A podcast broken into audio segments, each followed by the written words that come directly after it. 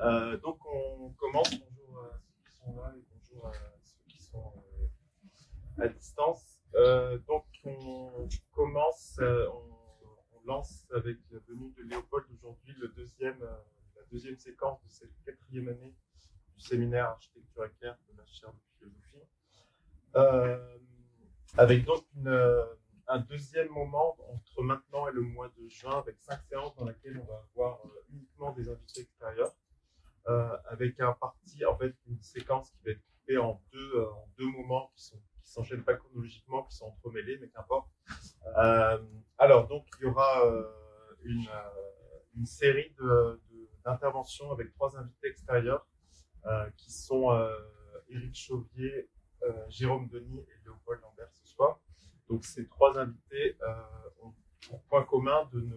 En fait, l'idée c'était de complètement sortir des, euh, des lieux de soins à proprement parler, c'est-à-dire de l'hôpital, de l'EHPAD, de tous ces lieux, euh, de tous ces lieux-là, avec trois invités qui, au contraire, vont nous, faire travailler sur une dimension beaucoup plus globale, plus holistique du soin euh, et du rapport entre soins architecture et aussi soins dans, ce qui peut être de pire, soins comme non-soins, et c'est un sujet important pour ce soir avec, Léopold. Donc ces trois interventions-là, Léopold ce soir, Éric Chauvier, donc, qui euh, travaille sur l'habité le soin, notamment chez Heidegger, et puis Jérôme Denis, qui travaillera, donc, qui est sociologue, et qui va nous parler du soin des espaces, du soin du domicile, du soin des choses d'une manière générale. Donc voilà, on est dans trois interventions qui, est- qui font un petit peu exploser ce qu'on entend par soin. Euh, et puis deux interventions, donc la prochaine et la suivante, euh, février et avril, euh, qui seront des interventions prises en charge par, des, personnes de la DAMAN, savoir Bruno et Élise, euh, qui chacun, de, chacun leur manière vont aussi parler, euh, parler des relations entre espace et soins, avec une intervention sur la marche, sur la déambulation dans la rue par Bruno, et une intervention sur le soin du domicile par Élise à la séance euh, suivante. Euh, donc pour, euh, pour ce soir, euh, l'intervention de de Léopold ce soir. Donc euh, pour ceux qui ne connaissent pas, les non-architectes en particulier d'entre vous, donc euh, Léopold Lambert est, euh, est architecte. Euh, c'est surtout chercheur et théoricien en architecture historien de l'architecture. Il, il a écrit plusieurs bouquins et il, est euh, créateur et euh, rédacteur chef d'une revue assez unique dans le paysage euh, architectural français qui s'appelle Funambuliste, qui est une revue d'abord anglophone et qui est francophone depuis quelques temps, depuis la fin de l'année dernière. Léopold développe depuis plusieurs années une approche assez singulière de la recherche en architecture, une approche très politique, l'observation de l'architecture comme un outil politique. Euh, en cela, il, développe une vision qui est à mon sens assez unique dans le paysage intellectuel euh, français, qui est très euh, foucaldienne, très biopolitique, l'architecture comme outil de domination des corps et toutes ces, choses-là qu'il développe dans cette très belle revue, qu'on est déjà à son 51e euh, exemplaire. Euh, et puis aussi, il a écrit euh, plusieurs livres sur ces sujets-là, euh, notamment le dernier qui s'appelle État d'urgence, dont tu vas nous parler euh, sachant évidemment que si on prend ce biais de l'architecture comme outil euh, d'asservissement, euh, ça veut dire qu'on peut aussi la retourner et penser l'architecture comme outil de libération. J'imagine que ça va ensemble aussi. Dans Non. ton- Pas chez moi. Chez toi. On va, on va faire l'hypothèse quand même que ça serait possible à partir du moment où on pense par ce biais-là, qu'il y a peut-être aussi le- on pose un peu les bases pour retourner un peu l'histoire. Donc ce soir, tu vas nous parler de ton, euh, donc une intervention qui s'appelle l'architecture comme art colonial, qui est essentiellement basée sur ton dernier texte qui s'appelle État d'urgence. Euh, Voilà. Donc, merci beaucoup. Je te laisse la parole. Ouais, merci beaucoup. Ouais, bon- bonsoir. Euh, un grand merci à Eric de son invitation euh, ce soir dans ce, dans ce beau lieu que j'avoue que je ne connaissais pas, alors que j'habite vraiment pas loin. Euh, je suis content d'être ici.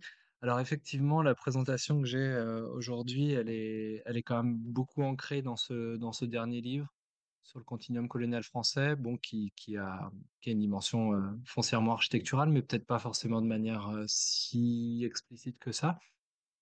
Mais du coup, je laisse un petit peu à Eric la, responsabilité éditoriale qui est la mienne généralement quand je suis avec ma casquette d'éditeur, qui est de, de, de, de raccrocher justement ce que je, ce que je présenterai aujourd'hui dans la, dans la lignée un petit peu des, de, de, de, ces conférences, qui d'ailleurs, euh, je pense, je sais pas si Cynthia t'a dit, mais elle- Cynthia était dans, Fleury était dans mon, dans mon jury de, de diplôme d'architecture, donc d'il y a presque 16 ans maintenant. donc c'est marrant, c'est un, un, retour aux sources quelque part. Voilà, mais donc peut-être pour faire effectivement une petite introduction sur finalement ce livre et cet argument sur l'architecture, dans, quoi est-ce qu'il s'inscrit plus largement? Bah, Effectivement, dans mon activité principale qui est, ce, qui est de, diriger ce magazine que j'ai, créé il y a maintenant 9 ans, mais qui en fait vient même d'un projet éditorial qui lui a presque 16 ou 17 ans, que j'avais commencé justement vers la fin de mes, la fin de mes études d'archi.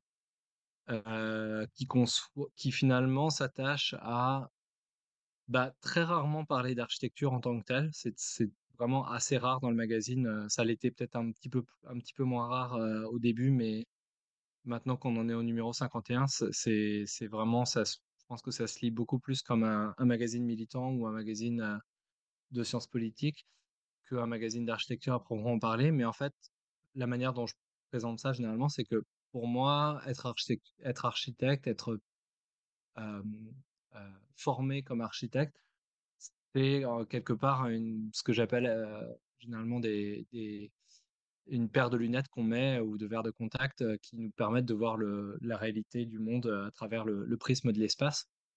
Et donc, de la même manière, en fait, le magazine s'attache à parler des luttes anticoloniales, antiracistes, queer, féministes, et autres, anticapitalistes aussi, mais antivalidistes aussi, mais c'est bon, j'avoue qu'on pourrait mieux faire de, ce côté-là. Donc d'aborder toutes ces luttes à l'échelle internationale de manière par, le, par le biais de l'espace quelque part. que ce soit explicitement fait de la sorte ou, un petit peu plus implicite. Et donc effectivement, récemment, l'idée a été de s'embarquer dans un, dans un projet de, plurilinguiste euh, qui, qui débute avec une, une version euh, francophone du magazine et qui permet aussi, euh, ça faisait, enfin depuis, depuis le début du magazine, il y avait souvent des textes qui étaient écrits directement en français, qui étaient ensuite traduits vers l'anglais pour le magazine. Donc là, ça permet de faire aussi ce, ce, cet aller-retour. Et puis à la fin de l'année 2024, si tout va bien, on devrait normalement avoir une version hispanophone aussi. Et puis, bon, c'est, je n'ai pas forcément de, de, version arabophone ou lusophone après ça, mais enfin, je veux dire, si, mais rien n'est encore de trop prévu. Mais l'idée, c'est voilà, c'est l'idée, c'est de multiplier les langues dans lesquelles on, publie ce qu'on publie parce que voilà, on est vraiment dans une dans une ambition internationaliste, donc c'est important. Et effectivement, en tant que, tant qu'auteur, chose qui, pour être tout à fait honnête avec vous, est une casquette que je, où le syndrome de l'imposteur parfois se, se, se, réveille un petit peu plus que en tant que rédacteur, qui est un métier que j'adore parce que finalement c'est c'est moi qui fais faire le boulot aux autres, donc c'est donc c'est très bien. mais donc j'ai effectivement écrit ces trois livres, ces trois petits livres entre guillemets, enfin petits dans le sens où bah oui, enfin bon, bref. Ces trois livres euh, avant, avant ce, ce, plus gros euh, sur le continuum colonial français. Le premier qui est porté effectivement sur la manière dont, dont je perçois l'architecture comme euh, ce que j'appelle la discipline qui organise les corps dans l'espace et donc en, tant que telle une, arme politique notable. Et puis, euh, voilà, une, de manière générale, un certain nombre d'analyses sur la manière dont l'architecture est finalement complice du colonialisme de peuplement en particulier, enfin d'autres euh, régimes d'oppression aussi, mais particulièrement le colonialisme de peuplement, et particulièrement en Palestine euh, dans, dans, ces, dans ce travail. Donc, mais voilà, c'est-à-dire qu'il y a, il y a une, je parle de colonialisme, il y a une dimension très géopolitique, très le territoire, tout ça, tout ça.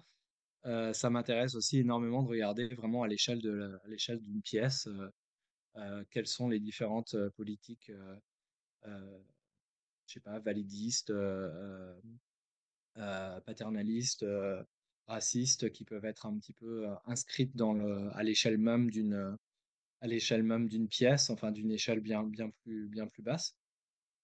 jusqu'au effectivement à l'échelle des, des, territoires entiers et encore une fois, bon, bah, la Palestine reste à la fois peut-être ma, lutte de cœur, entre guillemets, et, aussi peut-être celle où l'architecture aujourd'hui est, la plus mobilisée pour servir le, le de peuplement israélien. Et d'ailleurs, si ça vous intéresse, et c'est aussi pour ça que je, me suis dit que j'allais me concentrer principalement sur, sur le dernier livre aujourd'hui, parce que récemment, j'ai fait un cours en ligne en anglais et j'ai pas retrouvé, pardon, j'étais sur mon portable aujourd'hui, j'ai pas retrouvé l'invitation en français, mais elle existe sur YouTube en français aussi, l'architecture du colonialisme de peuplement en Palestine, où je passe deux heures. si, si déjà ça vous suffit pas de m'entendre parler, déblatérer pendant, pendant une heure et demie aujourd'hui, si vous voulez repasser deux heures après sur, sur Internet, il y a ce cours qui est quand même assez méthodique, on va dire, sur, sur présenter les différents aspects. Et uniquement, alors la, similarité avec la présentation d'aujourd'hui, c'est uniquement avec des documents que j'ai moi-même créés, donc soit des photos, soit des cartes. Ce qui n'est pas forcément quelque chose que je fais toujours. Et puis dans le magazine, bien évidemment, je me serais arrêté très vite si je pouvais utiliser uniquement mes propres documents. Mais c'est vrai que dans certains travaux, c'est quelque chose qui me tient à cœur pour, on va dire, limiter à un seul degré de séparation mes mots et leur réception, c'est-à-dire vous. finalement, quand je vous montre quelque chose, vous savez que c'est moi qui l'ai fait ou qui ai pris la photo, et du coup, ça, nous rapproche un petit peu plus de la, de la réalité que si c'était quelque chose de d'un petit peu plus, euh, voilà, qui venait d'archives, euh, enfin quelque chose d'un peu plus médié, quoi, quelque part. Euh, il y a une question sur le chat, mais j'imagine que c'est Voilà. Bon, alors, du coup, je, je, je, je, je commence plus principalement sur ce qu'a été ce livre. Et là, pour le coup, bon, c'est pas que je l'appellerai pas un petit bouquin, mais c'est vrai que celui-ci, m'a quand même pris cinq ans à écrire. Il fait 350 pages et il est un petit peu plus rigoureux, je dois dire, que les autres. Même si je, je moi, j'ai, je suis pas, je suis pas universitaire, j'ai pas de doctorat, j'ai pas appris la rigueur de la recherche d'un point de vue vraiment le, la plus scientifique. Mais quelque part, je dis ça comme si c'était une excuse, mais presque au contraire, j'ai envie de dire, du coup, j'ai un petit peu mon propre modus operandi, on va dire, à essayer de, bah, de poursuivre des intuitions, de quelqu'un qui va qui va qui va s'engager avec un sujet dans un dans le cadre d'un doctorat généralement c'est quelqu'un qui va vraiment plonger dans les profondeurs de ce sujet. Moi je suis plutôt quelqu'un qui reste un petit peu en surface mais encore une fois ça a l'air d'être une mauvaise chose mais je pense que c'est je le dis de manière beaucoup plus neutre que ça parce que du coup ça me permet de, faire un petit peu ce que, vous voyez là à travers les flèches de la couverture du livre, c'est-à-dire finalement faire des ponts, lier des, lier, euh, des espaces-temps euh, dans le cadre de ce livre. Et, donc voilà. Euh, donc en fait, le bouquin s'appelle État d'urgence au pluriel, une histoire spatiale du continuum colonial français. Et, et je dois vous avouer que le bouquin est sorti il y a deux ans et la question de l'état d'urgence m'intéresse presque plus du tout, alors que c'est quand même le titre du bouquin. En fait, c'est presque, c'était presque un prétexte pour moi, l'état d'urgence. C'était vraiment faire l'histoire de l'état d'urgence français. Donc appliqué pas moins de huit fois. Trois fois durant la révolution algérienne, j'y reviendrai brièvement.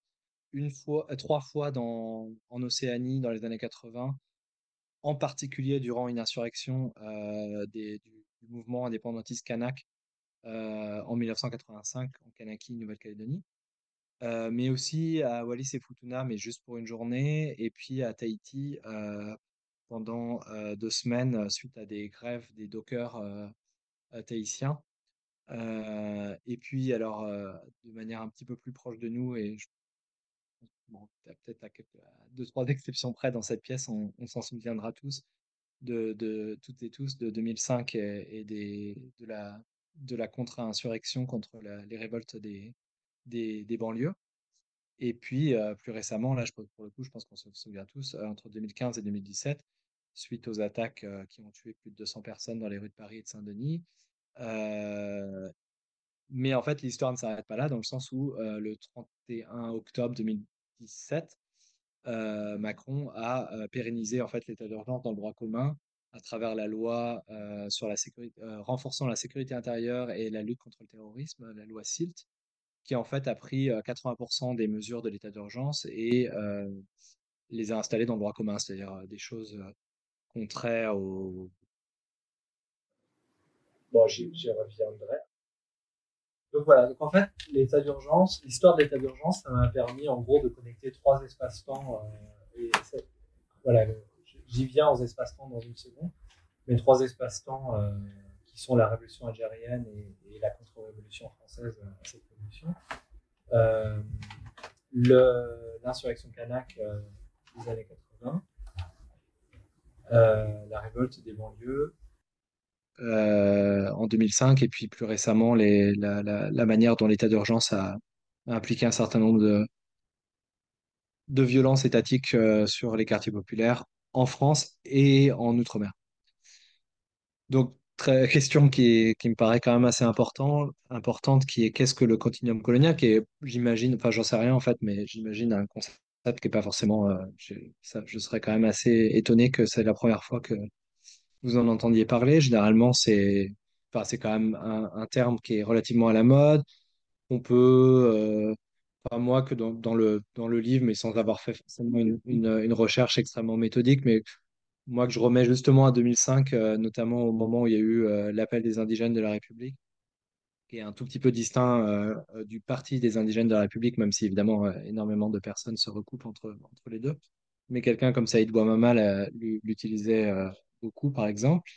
Mais j'avoue que la manière dont il est utilisé en général me rend insatisfait un tout petit peu sur le fait que généralement il s'attache au temps, c'est-à-dire finalement si on remplaçait continuum par continuité, la continuité coloniale, ça ne changerait pas forcément le sens de ce que les personnes veulent dire quand elles l'utilisent. Quand elles l'utilisent. Et euh, moi, pour moi, vraiment mettre de l'espace et donc quelque part de l'architecture pour, pour bien rester dans le, dans le sujet qui nous occupe. Euh, dans cette notion-là, pour moi, c'est très important. Donc, de vraiment mêler l'espace et le temps ensemble. Donc, euh, ça peut, euh, d'un point de vue de l'espace, bon, bah, c'est peut-être aussi déjà s'intéresser à quel a été, quel a été, quel continue d'être l'espace, colonial français, que ce soit dans, l'océan Pacifique euh, sud-ouest euh, euh, que l'Asie, que le Levant et le continent africain, l'océan Indien, que la Caraïbe et quelque chose qu'on a tendance vraiment à oublier généralement, c'est que généralement quand on pense à la Louisiane que, que Napoléon a, a vendue aux États-Unis, on a tendance à, penser à la Louisiane en tant qu'État aujourd'hui états-unien, c'est-à-dire finalement un territoire somme toute assez, assez euh, petit par rapport à, à ce qu'a été la colonie britannique et la colonie espagnole euh, euh, dans ce qu'est aujourd'hui les États-Unis. Mais en fait, c'est vraiment une partie de, continent énorme. Et quand, voilà, quand, on, quand les Français ont, beau jeu de, de, de, de dire aux États-Unis que leur pays est créé sur un génocide des, des populations autochtones, ils oublient généralement que euh, c'est, c'est en l'occurrence partagé euh, avec les Britanniques et les Espagnols, mais c'est une responsabilité française aussi.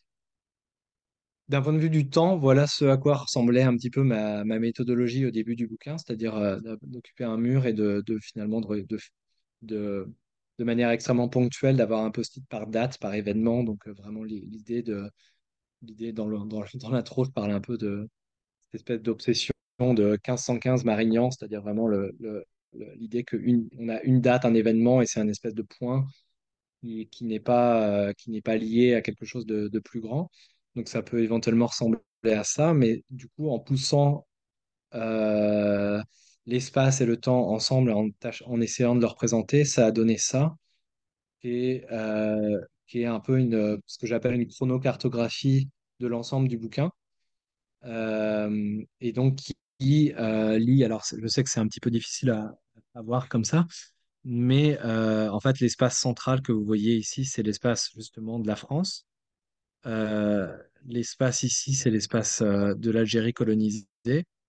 Et l'espace ici, qui, et à chaque fois, c'est des espaces qui peuvent, qui peuvent s'agrandir ou se, ou se diminuer en fonction de la, de la relation, enfin de la méthodologie, enfin de, du, poids que cet espace a dans le, dans le livre.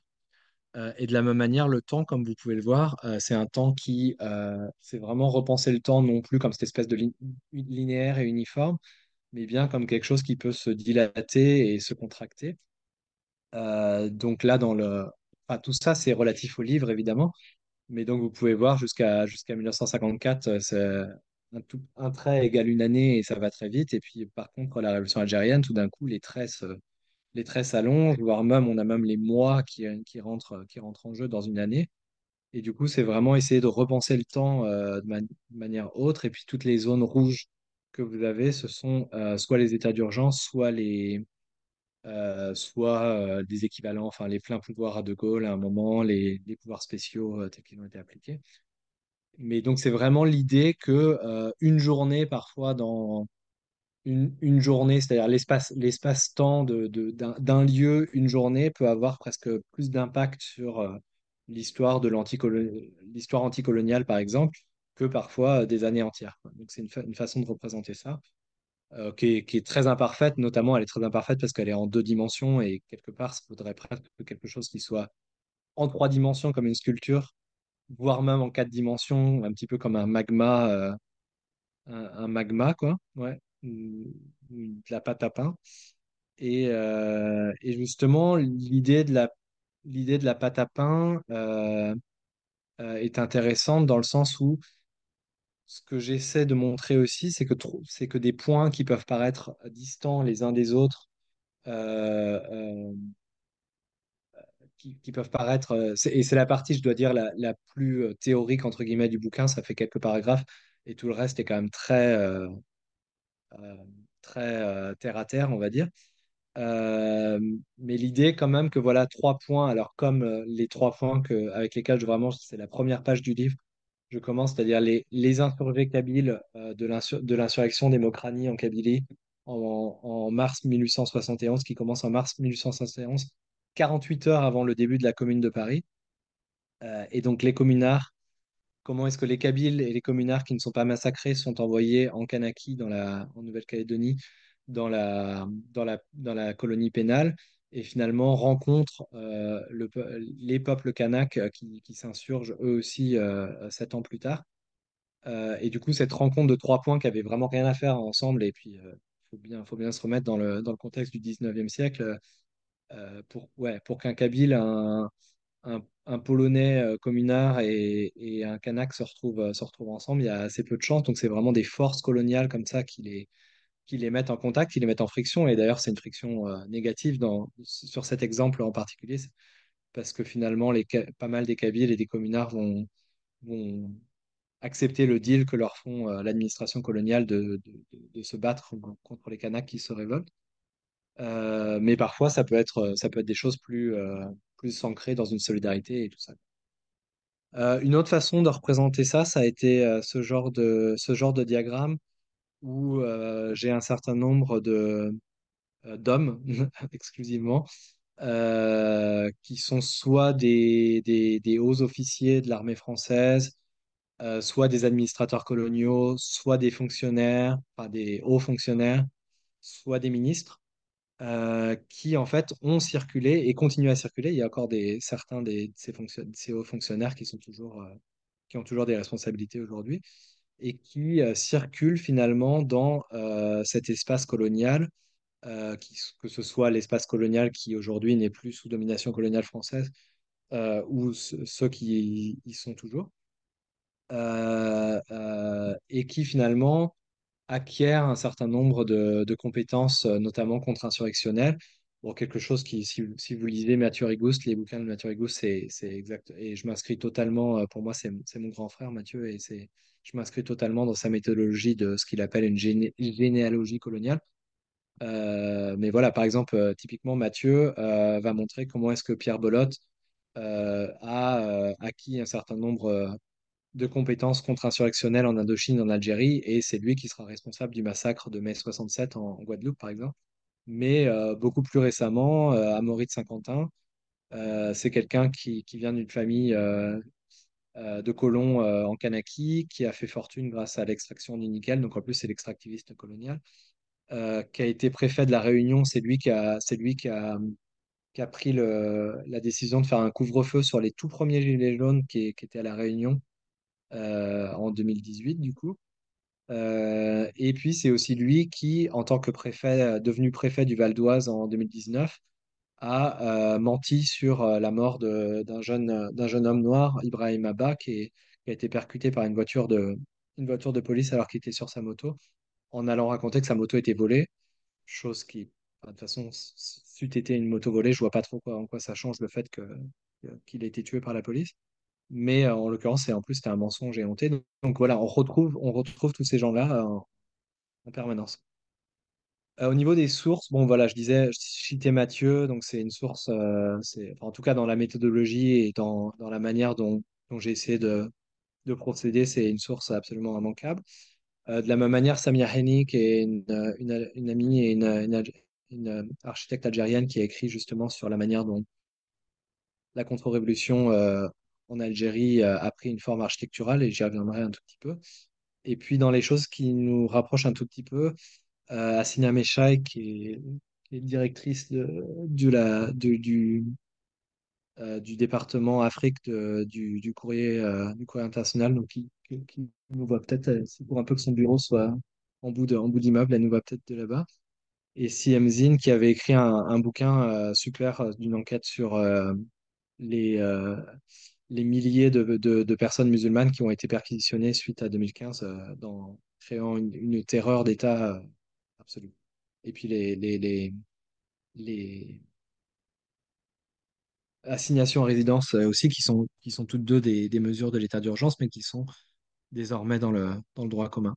Les journaux aussi ont été une, euh, euh, source vraiment très riche. Et alors, pour, pour des choses qui ne sont pas forcément en plus ce à quoi on pense généralement, c'est-à-dire finalement la description des événements historiques dans les journaux est souvent, euh, bah, suffit de, suffit de lire les journaux aujourd'hui pour euh, se rendre compte que on peut pas trop leur faire confiance, euh, que ce soit par démagogie ou juste parce que, je sais pas, en l'occurrence, Insurrection Kanak dans les années 80, je peux vous promettre que le, le correspondant de, de Libération à la base, il est à Sydney, quoi. C'est assez loin. Mais finalement, dans les détails, parfois, il y a des choses, euh, je sais pas, des citations de personnes et tout ça qui sont, qui sont assez intéressantes. Notamment dans l'Humanité, j'avais trouvé vraiment un tout petit encart de, du président du, du Front de Libération Nationale Kanak et Socialiste, Jean-Marie Tjibaou, que vous connaissez peut-être, qui, au moment où l'état d'urgence était voté à l'Assemblée nationale française, avait dit euh, franchement, faites ce que vous voulez. Nous, l'état d'urgence, euh, l'état d'urgence, ça fait 130 ans qu'il dure. Et justement, c'est devenu un peu mon argument dans, dans le livre c'est qu'en fait, l'état d'urgence n'a assez peu d'importance parce que c'est pas quelque chose qui permet plus de violence, c'est quelque chose qui permet de légaliser une violence qui, elle, existe déjà, qui est la violence coloniale. Et alors, ce que, ce que j'ai trouvé très intéressant dans les journaux, je ne m'y étais pas attendu, mais j'imagine que toute personne qui fait un peu de la recherche euh, est bien consciente de ça c'est que dans un journal, il y a peut-être l'article qu'on recherche qui va être intéressant, mais à côté, euh, va y avoir un article sur, je sais pas, sur la manière dont Thomas Sankara gère sa présidence au Burkina Faso. je me souviens l'assassinat d'Indira Gandhi.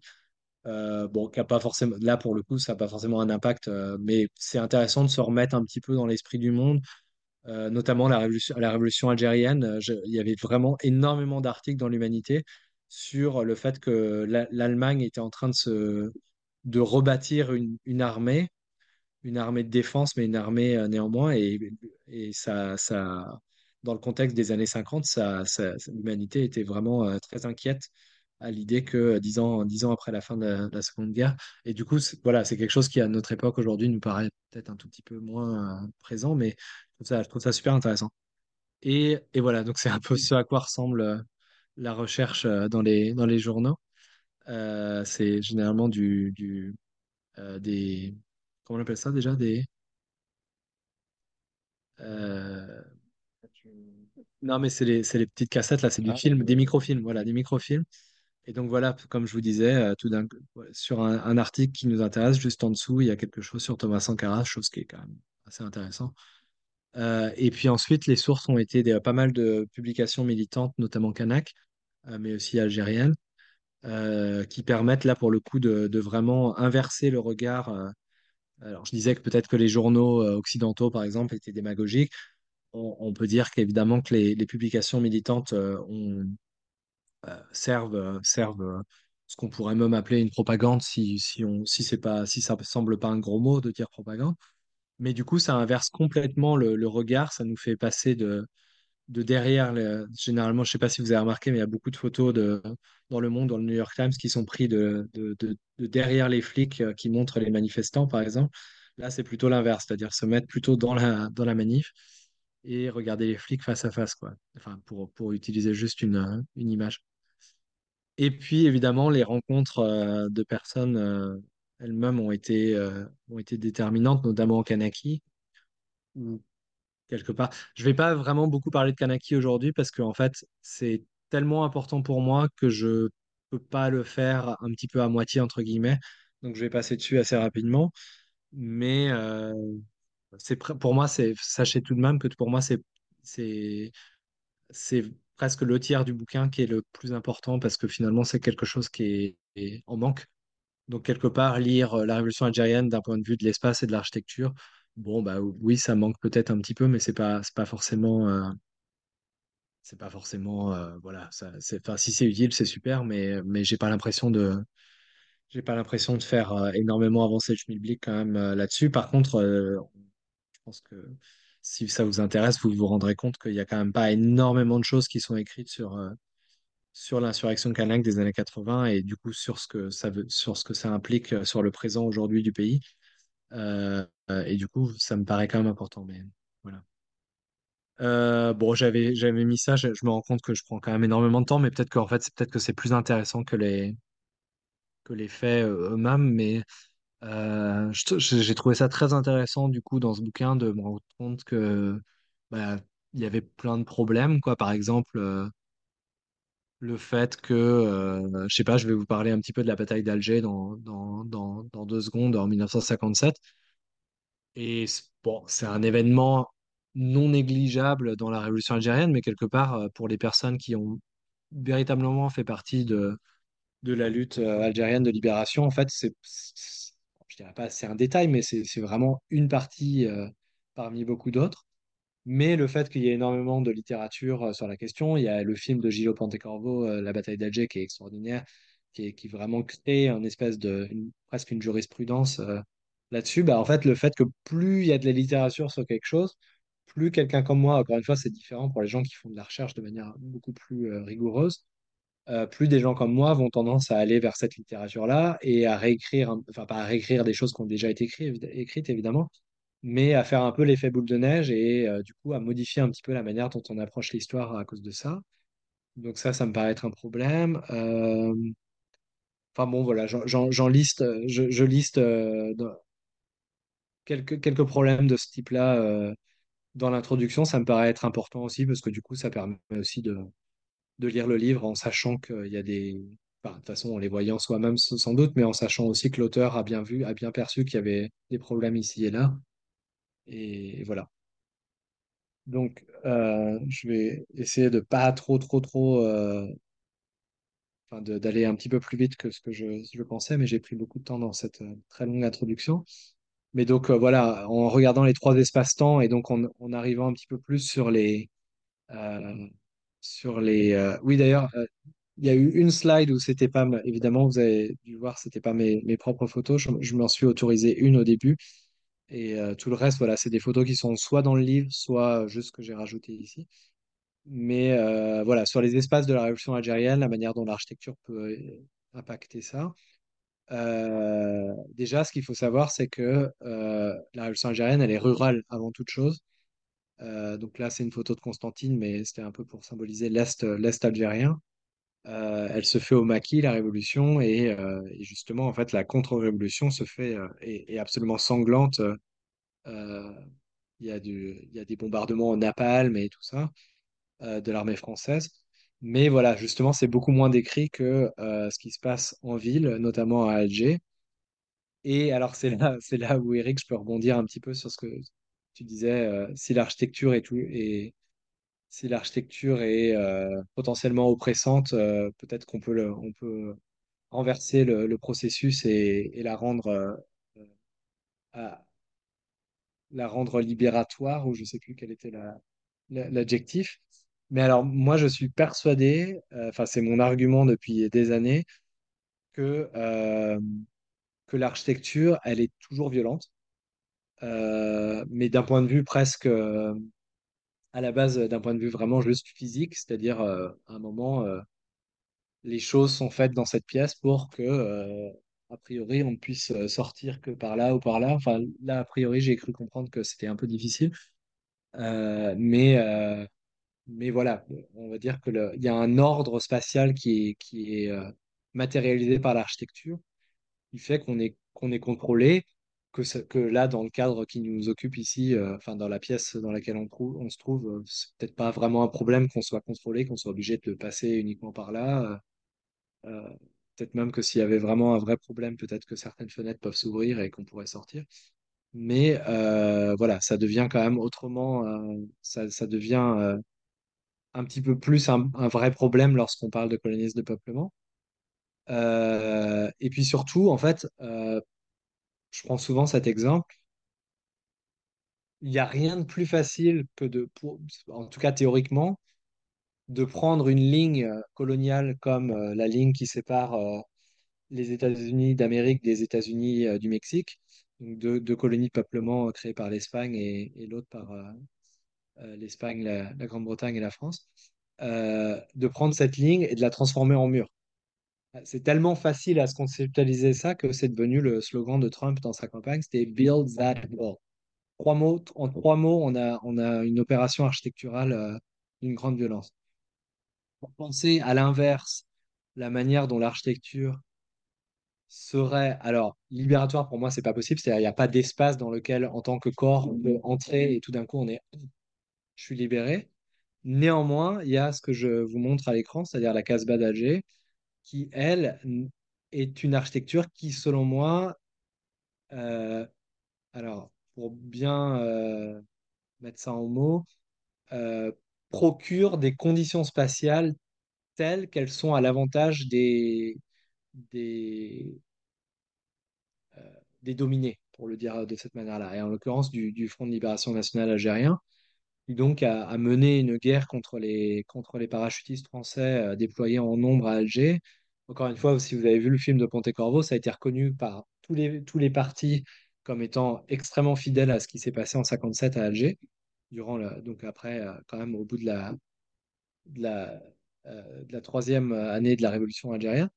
Euh, mais donc, le fait que la Casbah est sinueuse, dense, pas accessible par les véhicules pour pas mal de rues, euh, que les immeubles soient semi-privatifs, c'est-à-dire c'est plutôt des, des, des, des grandes familles qui, y habitent, donc c'est pas, il y a, quelque chose d'un peu euh, de presque public euh, dans, à chaque porte, et justement en fait pendant la Révolution, un truc que je trouve fascinant, c'est que les gens ont arrêté de, ont arrêté de fermer leurs portes à clé.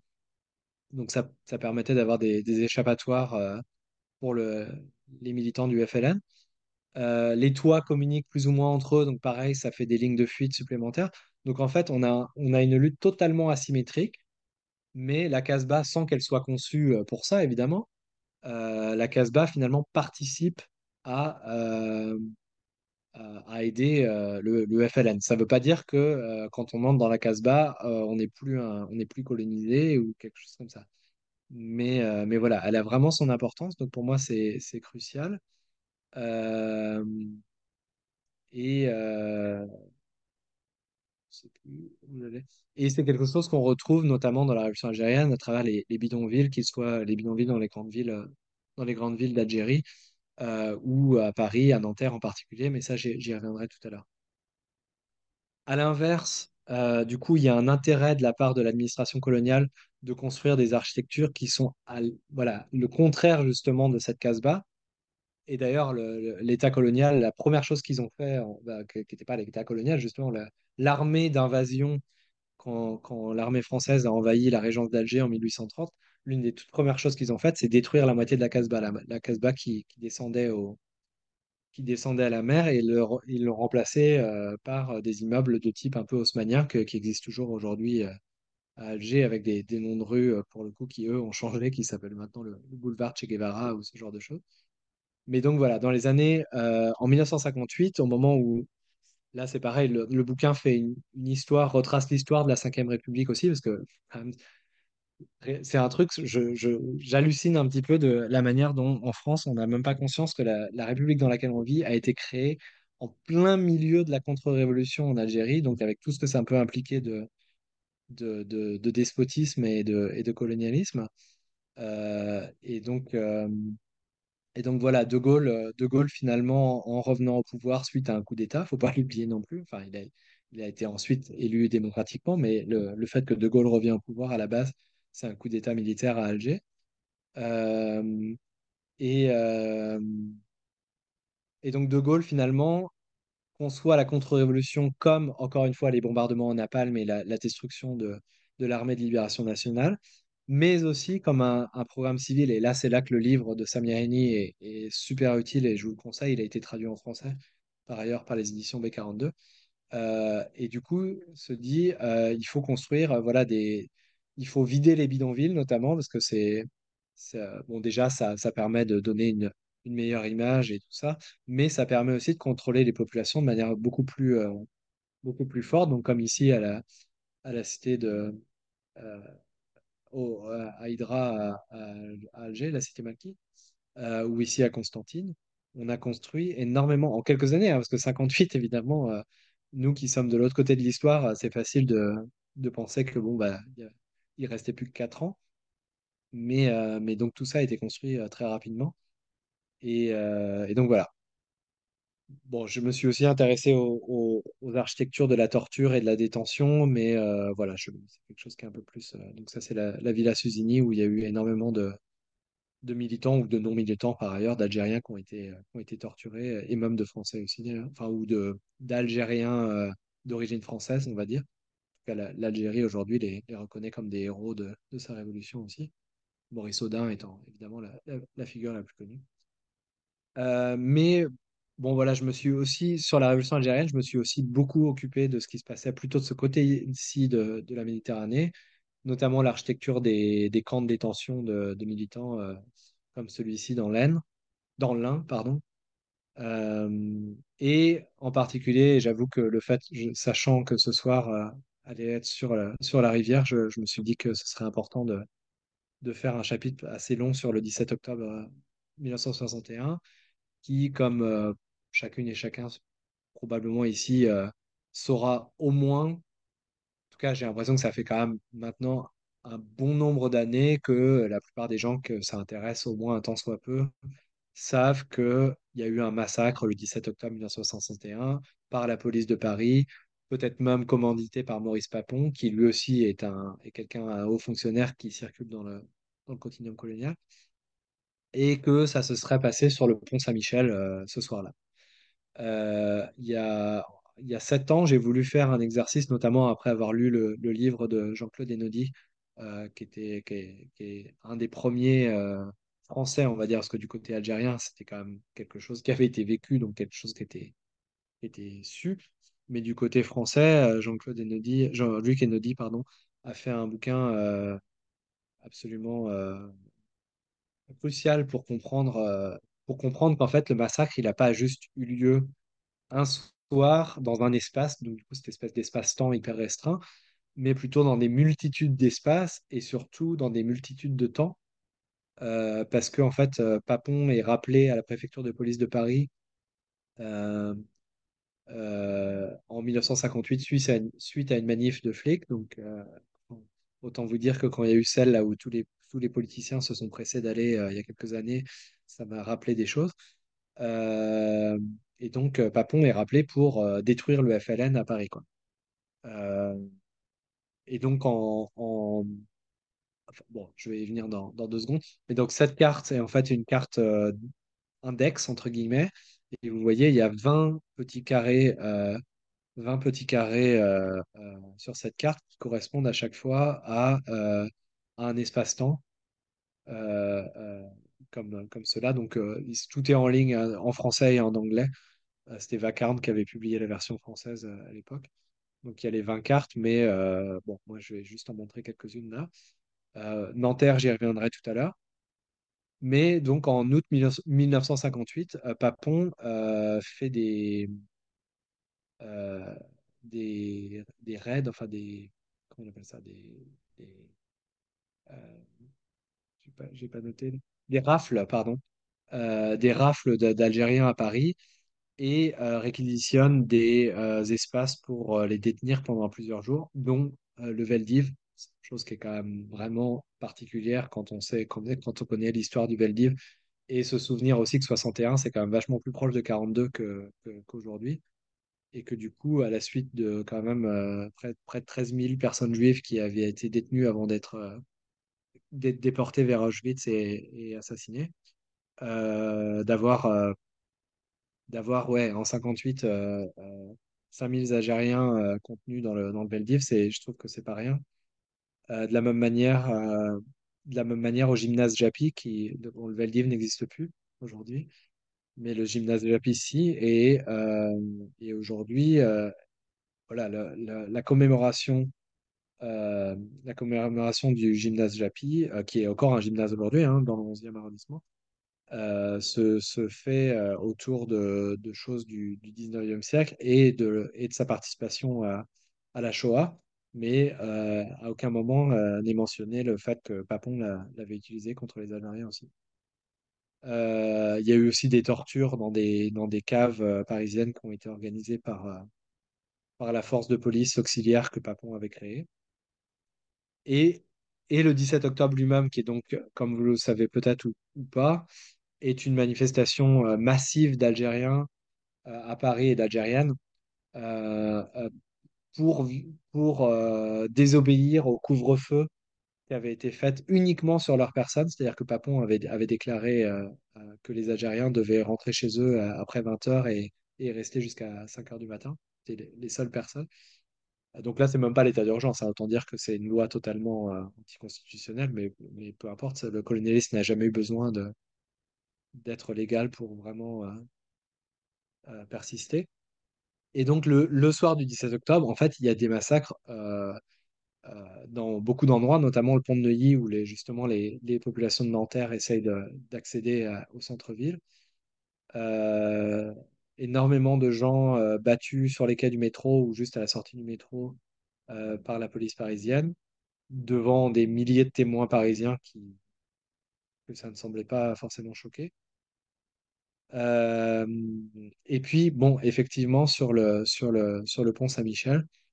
Mais donc, euh, voilà, les, les, chiffres, en tout cas, sont toujours, euh, sont toujours très approximatifs. Mais a priori, il s'agirait de entre 200 et 300 personnes qui ont été assassinées ce soir-là. Et donc, le pont Saint-Michel, effectivement, est, reste un endroit de commémoration tous les, tous les ans.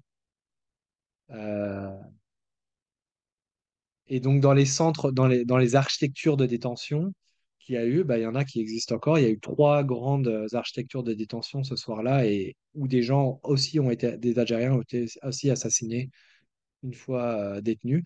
Il y a le stade Pierre de Coubertin. Donc, si vous allez voir un match de handball euh, du PSG au handball aujourd'hui, en fait, vous, êtes dans un lieu de, crime colonial. le parc des expositions. juste, et puis au début aussi le, le,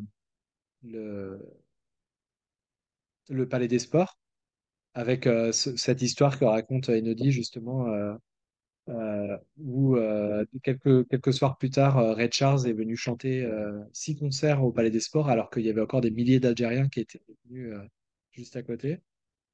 C'est assez fou et le centre d'identification de Vincennes qu'avait créé Papon, justement, juste pour détenir les, des Algériens sans, sans, aucun procès. Alors, il s'avère que quand j'ai fait cette carte, j'étais absolument persuadé, comme pas mal de monde, que c'était là où l'ancienne cartoucherie existe. Mais une chercheuse que je connais, qui s'appelle Bess Weinstein, a trouvé qu'en fait, c'était cet endroit-là qui aujourd'hui est, juste un, terrain hippique, mais juste à côté.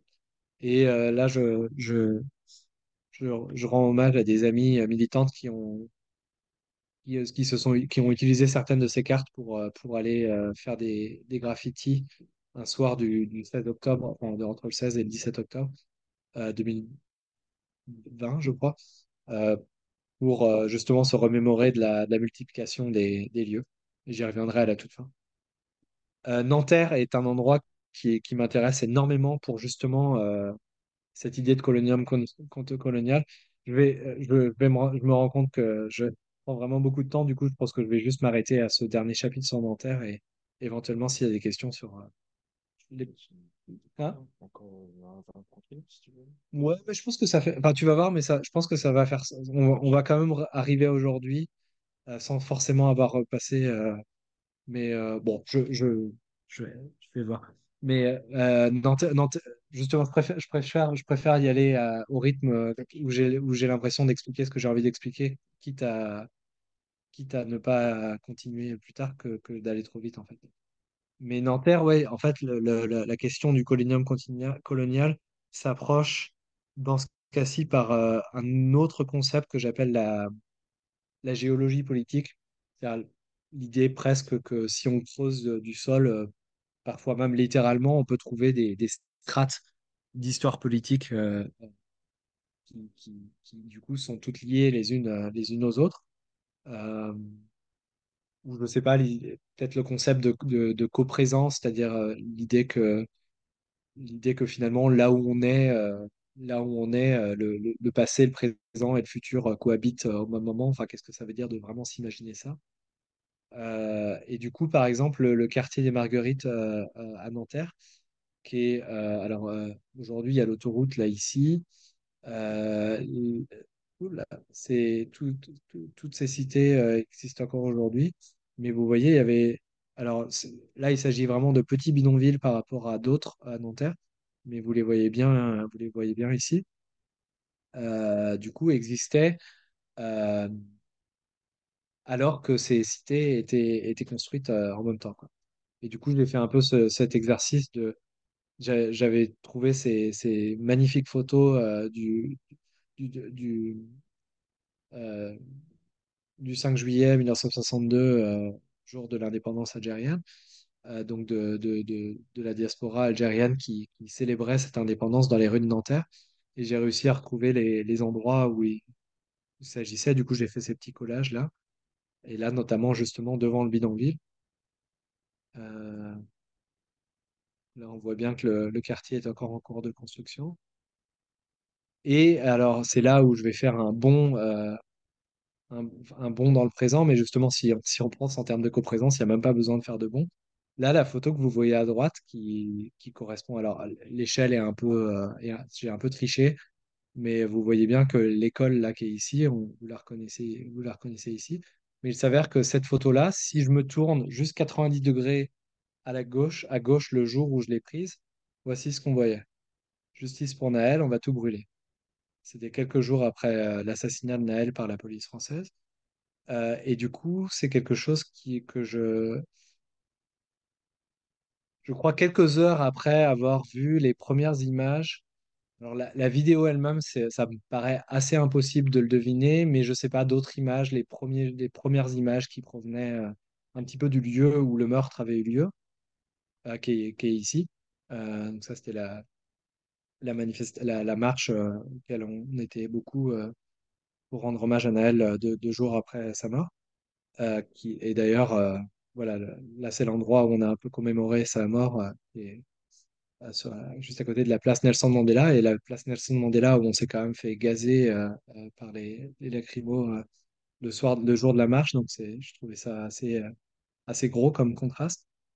Mais je me suis rendu compte, en fait, à- en voyant ces images et, connaissant bien Nanterre, je me suis rendu compte qu'en fait, l'endroit où il a été tué, c'est, ici, là, sur cette photo de 65 et donc à vraiment à quelques dizaines de mètres du bidonville de la Folie, qui était le plus grand bidonville algérien de, Nanterre.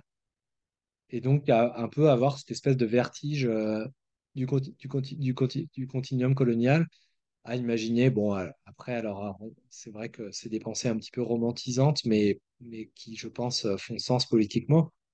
Euh, l'idée que, euh, je sais pas, les grands-parents de Naël, en fait, ont peut-être vécu à quelques dizaines de mètres de l'endroit où leur petit-fils, euh, qui évidemment ne connaissait pas, euh, allait, allait être tué par la, même police qui les harcelait tous les jours. Ça me paraissait assez dingue. Et donc, juste pour vous montrer que c'est pas juste un- une petite flèche comme ça que j'ai mis de manière opportune ici, je vous montre un peu quatre décennies de changement de, de cet endroit. Donc, ce qu'on vient de voir là, c'est le bidonville de la Folie qui est ici. Euh, on le voyait prise euh, d'ici.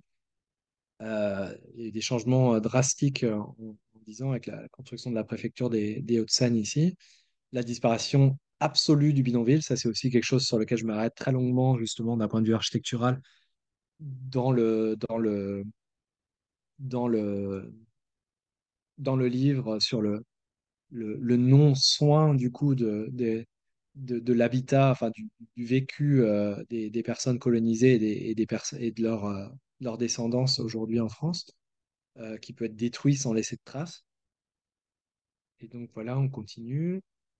Et en fait, on arrive au jour d'aujourd'hui et, effectivement, c'est j'ai bien laissé la flèche exactement au même endroit en, superposant tout. Et c'est là où Naël a été, euh, a été assassiné et donc le, le bidonville était, euh, était ici. Voilà, c'est pour ça que je disais qu'en arrivant ici, j'arrivais à nous, à nous rejoindre un petit peu jusqu'ici. Peut-être que, je peux juste, euh, euh, je peux, montrer peut-être dans les aspects les plus architecturaux, parce que c'est quand même ce qui, quand qui nous a amené euh, ici, euh, le travail que j'ai fait en Kanaki aussi sur les gendarmeries, mais bon, là plus particulièrement dans l'architecture des commissariats de, de l'Île-de-France et des banlieues en particulier, euh, qui, euh, comme vous pouvez le voir, ça c'est Villiers-le-Bel, et euh, à des degrés divers de d'agressivité dans son architecture, mais qui en fait, si vous regardez bien, toutes les toutes, toutes ces architectures de commissariat sont les plus vieux évidemment, ils sont celui-ci est génial. Les plus vieux sont un petit peu plus explicites, mais dans les plus récents, on a des on a parfois des choses qui paraîtraient un petit peu plus travaillées architecturalement, mais en fait, on se rend bien compte que euh, c'est toujours des petits fortins euh, qui s'imaginent être en guerre civile contre la, la population euh, qui les entoure. Donc des, architectures extrêmement opaques et, défensives. Ouais, pardon, j'aurais peut-être dû dire. alors ça c'est ça c'est Massy, ça c'est Bagneux, ça c'est Guigny, ça c'est Aubervilliers, Stein, euh, Bobigny et Nanterre justement. Euh, et donc l'état d'urgence, euh, l'état d'urgence le plus récent évidemment, il a une architecture. Euh, Et euh, oui, non, pardon, je voulais arriver à cette slide aussi pour montrer qu'en fait, il y a tout ça, voilà, le présent et le- et le passé sont tout le temps connectés. J'étais présent euh, à, l'extérieur du Panthéon le, jour du, du 12 juillet 2019 lorsque 600, euh, euh, 600 militants et militantes sans papier, enfin surtout militants, faut bien l'avouer, euh, sans papier, l'ont occupé dans une, magnifique. enfin, c'était absolument incroyable. On a une belle photo dans le dernier numéro. Euh, c'est pas moi qui l'ai prise du coup parce que j'étais à l'extérieur, moi en soutien. Et j'ai j'ai euh, j'ai vécu la, la brutalité policière euh, de manière extrêmement forte ce, ce jour-là. C'était assez choquant et formateur pour moi. Et, le lendemain, on était devant le commissariat du 5e, là où un certain nombre de nos camarades sans papier avaient été, avaient été emprisonnés. pour réclamer leur libération. Et voilà, le commissariat du 5e, euh, si vous le connaissez, clairement, euh, vous vous dites c'est pareil, c'est vraiment un château fort et tout ça. Et en fait, en creusant un petit peu, je me suis rendu compte qu'il avait été, construit juste après mai 68 et que clairement, c'était là aussi une espèce d'application d'une architecture défensive vis-à-vis de, mouvements étudiants ou de contestation, quoi. Euh, bon, on a le, procès des, policiers qui ont, qui ont, euh, qui ont qui ont attaqué euh, Théo Luaka, euh, qui se passe euh, en ce moment, aujourd'hui. Ça, c'était quelques, quelques jours après, la, après, la, après son, son, euh, son agression. On était devant le, tribunal de Bobigny et ce pont, je trouve incroyable. Il y a les, les ponts reviennent beaucoup dans le livre aussi parce que c'est c'est des espaces très particuliers, cette espèce de. on a déjà vu le pont Saint-Michel et là, ce- cette passerelle-là, de- depuis laquelle on se faisait canarder de gaz lacrymogène aussi par les, par les flics. Donc, je trouvais ça important. Et puis, oui, à Calais, à Calais fait aussi partie euh, de, de l'état d'urgence et tout ça. Mais donc, je finis avec deux slides euh, sur, euh, encore une fois, ces mêmes amis qui avaient, euh, qui avaient voulu un petit peu euh, marquer le 17 octobre euh, en, faisant exister des, les fantômes en fait, des manifestants et des manifestantes dans les lieux où ils étaient, euh, qui est vraiment un, procédé qui, pour moi, vraiment rend visible ce continuum colonial. Euh, et euh, en justement, encore une fois, en disant qu'il n'y a pas d'architecture de libération, selon moi, hein, après, c'est aussi une vision très, très têtue, on va dire, de, de l'architecture. mais par contre, il y a des moyens de se réapproprier des espaces qui ont été conçus quand même dans, un, dans une logique de contrôle. Et c'est quelque chose qu'on voit euh, notamment tous les ans à Beaumont-sur Beaumont oise euh, lors des rassemblements en, solidarité avec la famille et le comité euh, Adama Traoré. et quelque part, une, voilà, une réappropriation de l'architecture, que, notamment sur le fait d'être sur les toits, qui était quelque chose qui avait été interdit. alors, la haine c'est 95, mais en 2001, quelques jours après le 9 septembre, le 11 septembre par ailleurs, il y avait une loi complètement dingue qui s'appelait. Euh, on dirait que c'était une loi qui a été faite contre tous les épouvantails de la République française. C'était une, loi contre euh, les réunions de, de bandes, les rave parties. Enfin, c'était un truc, une espèce de, de, de, pot pourri comme ça, assez incroyable, mais qui du coup avait condamné tous les toits en fait de, des, des quartiers populaires pour que, pour que les jeunes ne puissent plus, euh, ne puissent plus les investir, ainsi que les, ainsi que les halls d'immeubles aussi. Donc euh, si, maintenant, quand vous voyez des halls d'immeubles super sécurisés, voire même certains qui ont été creusés, c'est-à-dire maintenant, il n'y a plus de halls d'immeubles, c'est, c'est des passages en fait extérieurs, euh, ça, date, ça date de ça. voilà.